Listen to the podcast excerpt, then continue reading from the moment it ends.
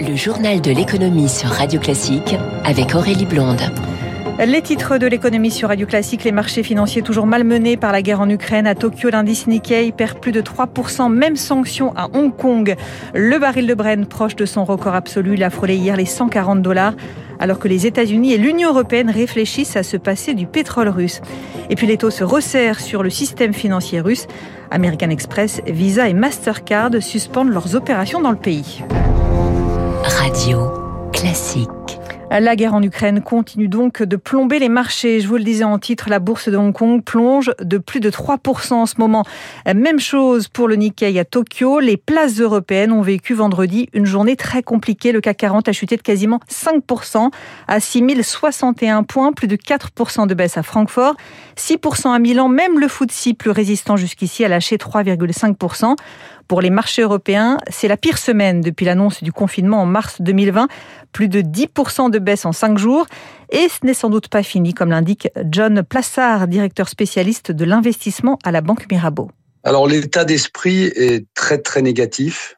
On peut descendre encore plus bas.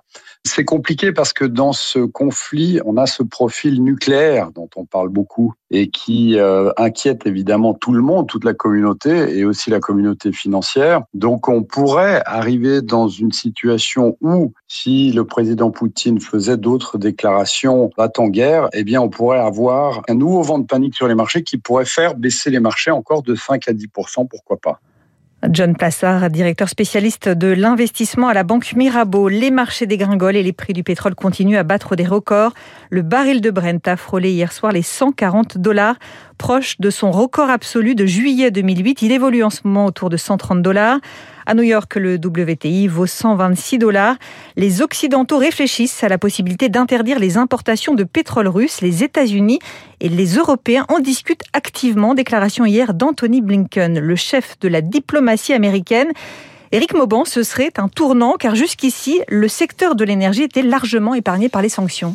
Effectivement, la peur de déstabiliser grandement le marché est trop grande. Il s'agit désormais de réduire la consommation de pétrole russe en minimisant l'impact sur les familles américaines et surtout européennes. Des élus du Congrès américain font pression sur la Maison Blanche afin de pouvoir sanctionner les importateurs de pétrole russe. Le sujet est plus délicat euh, pour l'Europe car la Russie est son premier fournisseur énergétique, hein, que ce soit en pétrole, en gaz ou en charbon.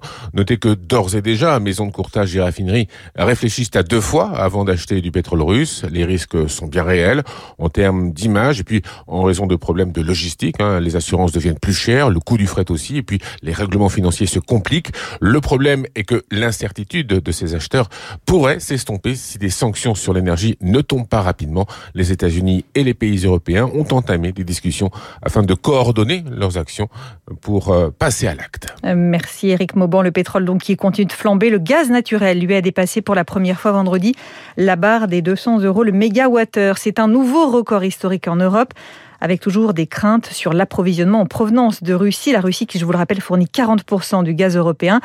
On en parle en quelques minutes à 6h45 avec Marianne Legnaud, présidente du directoire d'Enedis, invitée du Focus Eco.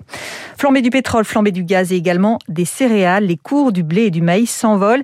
Les prix alimentaires mondiaux ont d'ailleurs atteint un niveau record en février, près de 4% de hausse en un mois, c'est ce qu'indique l'Organisation des Nations Unies, des prix essentiellement tirés par les huiles végétales et notamment le tournesol, une filière particulièrement menacée car l'Ukraine assure à elle seule la moitié des exportations mondiales d'huile de tournesol. Les précisions d'Émilie Vallès. L'Ukraine est célèbre pour ses champs de tournesol à perte de vue, mais avec le conflit, c'est toute la filière qui est à l'arrêt jusqu'au transport. Sébastien Poncelet, expert au sein du cabinet Agritel. Les usines qui écrasent les graines de tournesol pour en faire de l'huile sont, euh, comme toutes les activités économiques en Ukraine, fermées. Les ports ukrainiens sont fermés. On va perdre l'approvisionnement de 40%, 35% euh, de nos rentrées d'huile de tournesol dans l'Union européenne. Et pas si facile de trouver des solutions alternatives avec d'autres huiles. Techniquement, bah, c'est pas si simple que ça. Dans l'agroalimentaire de faire très rapidement des changements de process, finalement des changements de recettes. Et l'autre problématique, c'est que les autres huiles ne sont pas hyper disponibles non plus, puisqu'on connaît depuis euh, un an de faibles stocks sur euh, l'huile de palme, sur l'huile de soja. Alors comment s'approvisionner et surtout à quel prix s'interroge Julie Gérard, cofondatrice du fabricant de chips SoChips. L'huile de tournesol est une huile qu'on utilise principalement et donc il y a quelques inquiétudes. Est-ce que euh, cette hausse des prix va se maintenir? C'est surtout la question. Les dernières transactions se sont faites entre 3500 et 5000 euros les 1000 litres comparés aux 1100 euros de 2021. Ça va être compliqué. Sans compter que cela va aussi impacter notamment les éleveurs de volailles qui nourrissent en partie leurs animaux avec du tournesol. Reportage signé Émilie Vallès. La guerre en Ukraine va peser sur la croissance chinoise. Elle n'atteindra pas les 6% cette année.